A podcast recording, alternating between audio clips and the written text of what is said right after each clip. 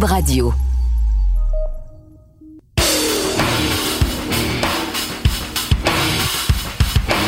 Fin de semaine des wildcards dans la NFL. Quelle équipe peut causer la surprise? Le carrousel des entraîneurs a débuté et tous les yeux sont tournés vers Foxborough. On connaît maintenant l'ordre au repêchage et la question demeure à Chicago. Que faire avec Justin Fields? Et nous y sommes, c'est le début des séries. On est en route vers le Super Bowl et la zone payante doit se mouiller. Qui remportera le 58e Super Bowl à Las Vegas? Vous aurez la réponse dans cet épisode. Les actus de la NFL, les questions du public, la chronique au bar, de savantes analyses et beaucoup d'émotions. C'est ce qu'on vous promet dans ce nouvel épisode de la zone payante.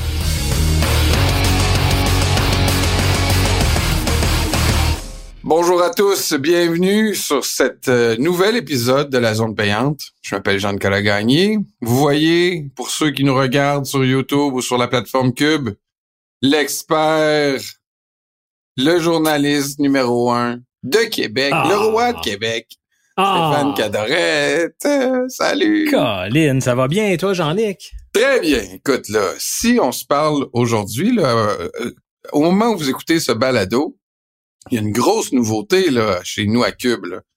On est à la télé. Vous pouvez donc Hey. nous regarder maintenant en direct sur une chaîne spécialisée. Est-ce qu'il va falloir... euh, ben, mais il faut savoir, est-ce qu'il faut se, se cravater maintenant? Là, tout se, se bien s'habiller? Non. Es-tu notre 36? Non, non, non, non, non. Nous, nous, on va conserver notre voilà. petit canal euh, qui vise les initiés. Mais pour ceux qui veulent voir des vraies vedettes, là, comme Mario Dumont, comme Richard Martineau, comme Benoît Dutrisac, Sophie Durocher, Yasmine, Némit, eux sont à TV maintenant. là. Euh, abonnez-vous, allez appeler votre euh, votre euh, câbleau distributeur là, et demandez-leur d'ajouter la chaîne Cube à votre forfait et regardez Cube en direct. Là, je mets mon chapeau de boss là, parce que je suis euh, je suis le boss de Cube Radio. Ben oui, hey, le, que, monde, il pense que tu fais juste dire des niaiseries, c'est Dolphins, mais t'es beaucoup plus que ça. non, je suis beaucoup plus que ça. ben, regarde. Ah oui, oui. Ah oui, non, le, le mot est faible. OK, Steph, euh, écoute, là, par exemple, on est la semaine du euh, du sais, la, la saison régulière est terminée. Ouais. C'est un c'est un deuil là, pour chacun de nous là, parce que il y a plusieurs d'entre nous euh, notre équipe a, a, a- a cessé ses activités et on se on se tourne vers l'an prochain. J'en Et, suis. euh, oui, moi aussi. Et euh, on pourra aussi euh, parler de tout ce qui se passe dans l'entre-saison euh, plus tard, mais ce qui se passe dans la semaine suivant le- la fin de la saison régulière, c'est le fameux Black Monday ben oui. qui euh, s'annonçait pour s'annonçait pour être une semaine plutôt tranquille. En tout cas, je regardais ça, je disais, ah, deux coachs lundi, mais le reste de la semaine nous a donné en masse de nourriture à se mettre sous les sous la dent. Fais-nous, s'il te plaît, le, topo en ce moment des sept équipes qui se chercheront un entraîneur pendant la saison morte. Ouais, ben écoute, on avait déjà trois postes disponibles. Euh, Las Vegas, tout dépend si on donne l'intérim euh, qui est à Antonio Pierce, qu'on le transmet en temps plein finalement. Euh, il y avait Caroline depuis un bout où Frank Reich avait été mis dehors. Et il y avait les Chargers qui s'étaient débarrassés de Brandon Staley. Puis comme tu as dit, le fameux Black Monday, ben ça a été tranquille parce que les deux noms qui sont partis, on va s'entendre, je pense, Jean-Nic, qu'on s'en doutait un tout petit peu. Euh, Ron Rivera à Washington, c'était une certitude. Là, tu sais, Ouais, disons que le deux, les deux coachs qui ont perdu leur job lundi, leur carte était déjà prévue pour être déprogrammée là, euh, à, à 19h35. là. C'est clair. Tu sais, Arthur Smith, bon, il y avait une chance là, de survie, mais tu sais, la, la fin de saison des Falcons a été tellement difficile que on regarde ailleurs. Fait que jusque-là, tu pas trop de surprises, mais est arrivée la bombe euh, le lendemain, Mike Vrabel à Tennessee, puis aujourd'hui, ben aujourd'hui au moment où on enregistre, c'est mercredi, mais euh, Pete Carroll à Seattle. Tu sais, Mike Vrabel, euh, y avait des rumeurs comme quoi, je pense qu'en fin de semaine, c'est Yann Rappaport qui avait dit, il y a un nuage au-dessus de, de Tennessee en ce moment, ça va être une situation à surveiller. Fait que c'était dans le domaine du possible, mais quand même une surprise. Puis Pete Carroll, ben écoute, c'est drôle parce que j'avais fait une chronique samedi passé, moi, sur euh, les, les coachs, les noms qui seraient à surveiller tout bonnement, à la toute fin, j'avais dit misez pas cher là-dessus, mais euh, des, deux noms qui pourraient être surveiller. T'en avais parlé ici aussi. Ouais, j'avais dit écoute, Mike Tomlin et Pete Carroll pourraient. Oui, monsieur. Oui, monsieur. C'est l'usure du temps. Là. Tu sais, tu regardes ça dans la NFL aujourd'hui. Les coachs qui ont été là le plus longtemps, qui sont toujours avec leur équipe, au moment où on se parle, bien sûr, Bill Belichick, 24 ans, mais je pense que ça ne saurait tarder. Euh, Mike Tomlin, 17 ans à surveiller. Après, tu as John Arba avec les Raiders, 16 ans. Là, lui, semble assez stable. avec, les Ravens. avec les, Ravens. Les Ravens, oui, voilà. Pete Carroll, euh, 14 ans avec les Seahawks. Là, ça faisait quand même un bail. Puis, euh, tu as Andy Reid, 11 ans avec les Chiefs. Mais pour le reste, écoute, là, il n'y a pas un coach qui est là depuis plus de 7 ans. Ça, ce que ça nous dit, là, c'est que, par exemple, Sean McVay, ça fait 7 ans avec les Rams c'est le coach le plus jeune dans la ligue, puis il est rendu dans les plus anciens. C'est quand même pas pire.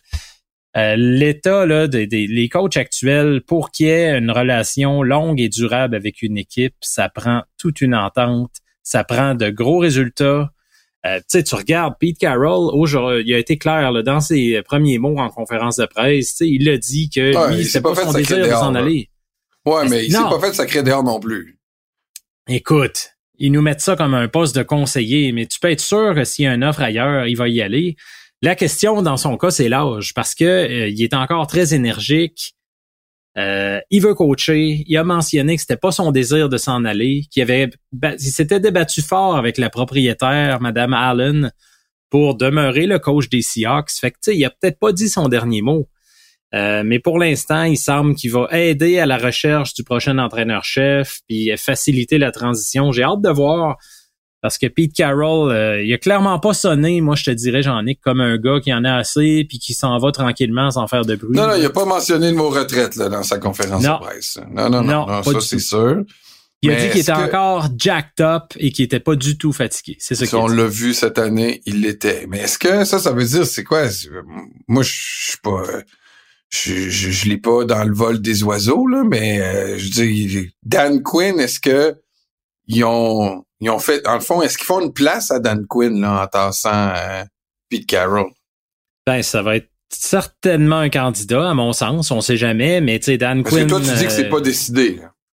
Non, ça n'a pas l'air, en tout cas, là, à moins qu'ils nous annoncent une autre bombe dans les prochaines heures. Ça, mais ils peuvent pas annoncer Dan Quinn, il est en playoff.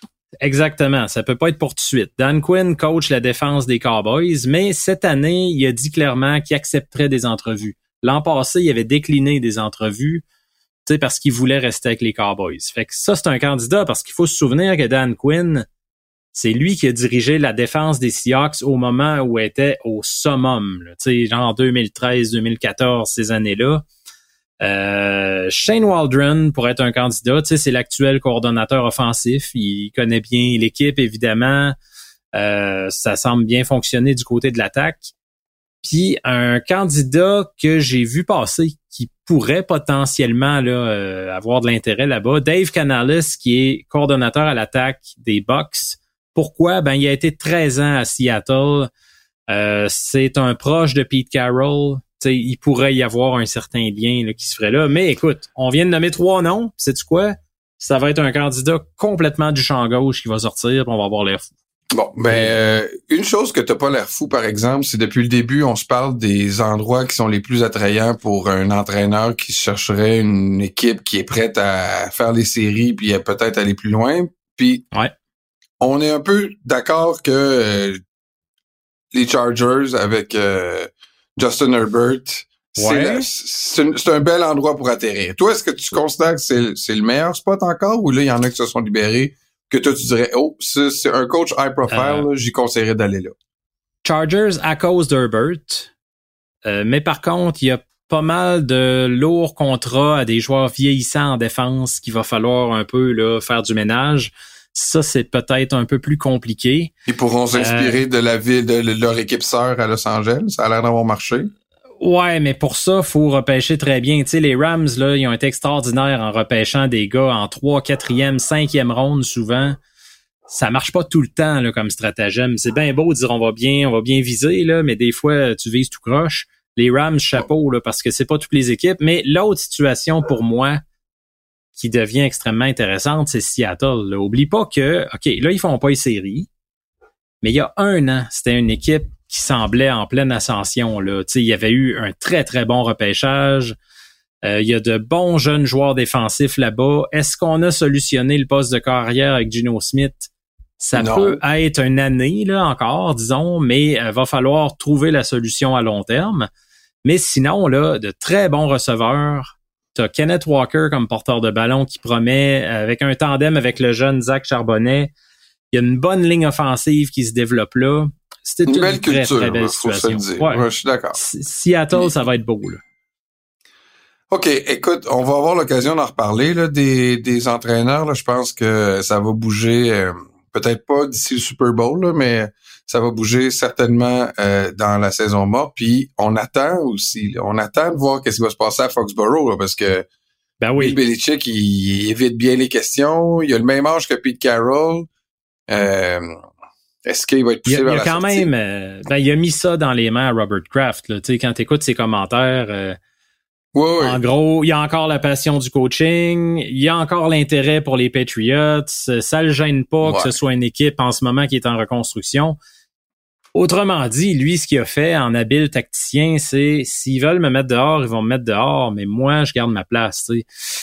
Je sais pas, j'ai l'impression que c'est fini. Là, c'est un mariage qui a duré longtemps, mais OK, je vais te poser une question. Lui, mettons, là, ça fait je sais pas combien de temps qu'il reste à, à Boston, là, ou dans la, dans, dans, dans, dans la région de Boston.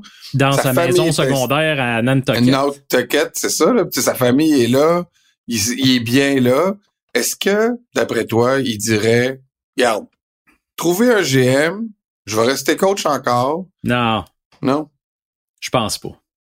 Ça serait il ferait pas de sacrifice pour rester à Écoute, tout est possible, mais Bill Belichick, c'est quand même un gars qui a eu du pouvoir pendant des années et des années et des années. Puis lui, là, t'auras beau y dire, ouais, mais t'as pas bien repêché, puis t'as pas été bon sur le marché des agents libres. Lui, il est convaincu que c'est ça. Fait que je sais pas, peut-être, mais ce serait surprenant pour moi. Puis les Pats, ben écoute, il y avait le plan de succession qui semblait en place avec Jared Mayo qui avait euh, pas accepté d'entrevue l'an passé, justement, lui, pour aller ailleurs. Je pense que c'est Caroline qui voulait l'interviewer. Euh, puis euh, on, avait dit à ce moment-là, ben c'est probablement le successeur de Belichick. Mais là, t'as un Mike Vrabel à Tennessee qui devient disponible. Ben oui, ben là, c'est ça, c'est ça qui vient de bouger, changer les cartes. Tant qu'à moi, là, là, il y a comme un peu de pression qui vient de s'installer. Ouais. À moins que tout soit déjà préparé, puis on le sait pas. Parlant de choses que moi je savais pas puis que j'ai été surpris d'apprendre aujourd'hui, c'est que Nick Saban était tanné de coacher. Ils ont fait un petit hein? vers la NCAA. Ben oui. Mais Nick Saban, on parle encore de quelqu'un de 72 ans, tu vas me dire. On salue nos auditeurs de 72 ans. N'hésitez pas à nous envoyer euh, euh, vos bonjours et vous dire qu'à 72 ans, on est encore bon. Mais clairement, euh, Nick Saban, lui, à 72 ans, il a décidé qu'il en avait assez. Est-ce qu'on comprend la version officielle? C'est qu'il prend sa retraite? Ouais, ben en tout cas, c'est ce qui circule au moment où on se parle, puis ça a été toute une surprise là, parce que Nick Saban, pour ceux qui suivent juste la NFL puis qui suivent pas NCA, ils vont se dire ah ça c'est le gars qui a raté son stint avec les Dolphins, puis ça a mal été, puis il a choisi Cole Pepper au lieu de Drew Brees là. Ouais, il y a ça.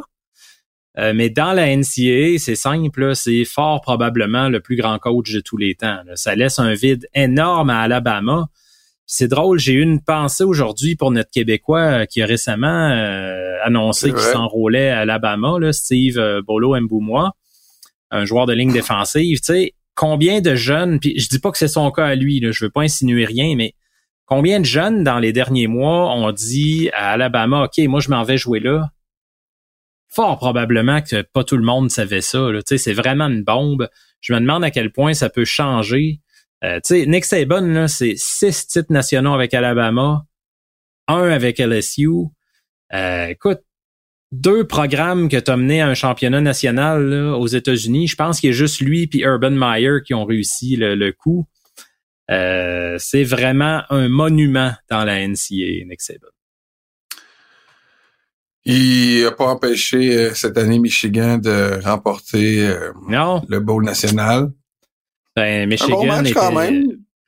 Mais ouais, il était mais fort au sol, ça... il, était, il était vraiment fort. Ils ont commencé très fort, Michigan. sais les deux courses de Donovan Edwards. Puis après, c'est Blake Corum, comme prévu, qui a pris le contrôle du match.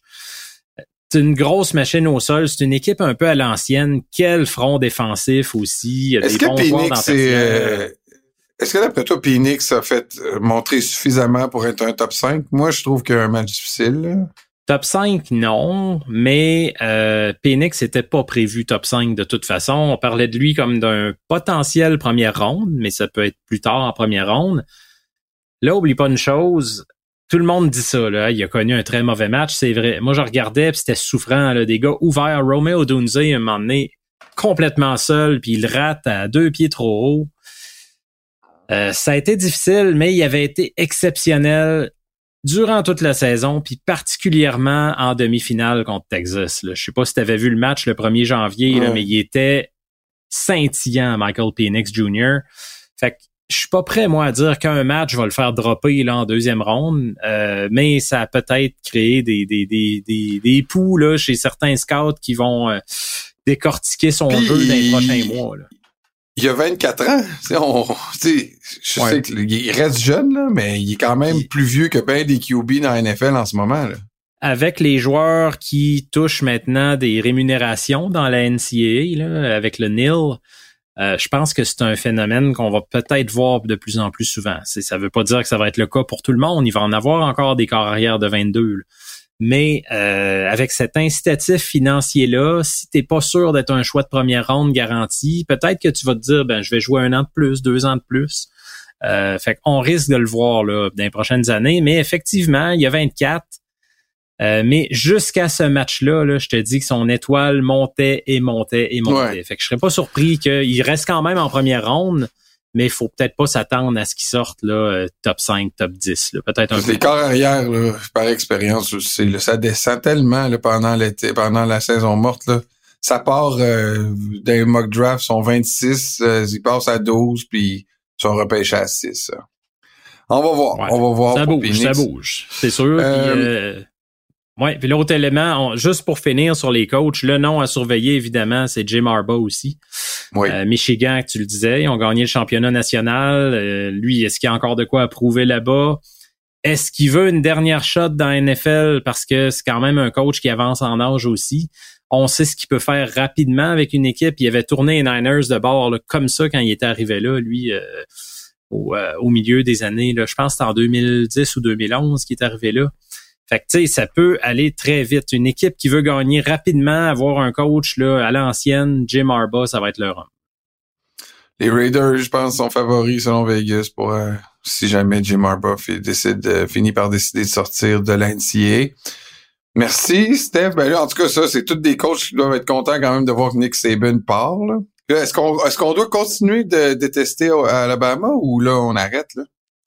Euh, je sais pas. Est-ce que le monde détestait Alabama à cause de Nick Saban? Je pense que c'était plutôt parce qu'à chaque année. La, la, la, la, finale avait l'air du Alabama Invitational. Il était souvent là, soit comme finaliste ou comme gagnant. Puis il était toujours en playoff. Moi, c'est sûr que ça me fait toujours une petite euh, fleur quand je vois euh, Nick euh, Saban perdre après tous ces ah, ben, mensonges qu'il a fait pour les T'as dû l'aimer, t'as dû l'aimer beaucoup à Miami, toi. Et, oui, c'est ça. Surtout quand il nous a juré qu'il restait à Miami et le lendemain, il prenait l'avion pour annoncer qu'il était à Alabama. Ouais. On voit de quoi il était capable. Bon, on partira pas là-dessus, on va faire une pause parce que là, après la pause, on parle de vrai football. Là, là le football des séries, c'est les wildcards. Bougez pas, on en parle après la pause.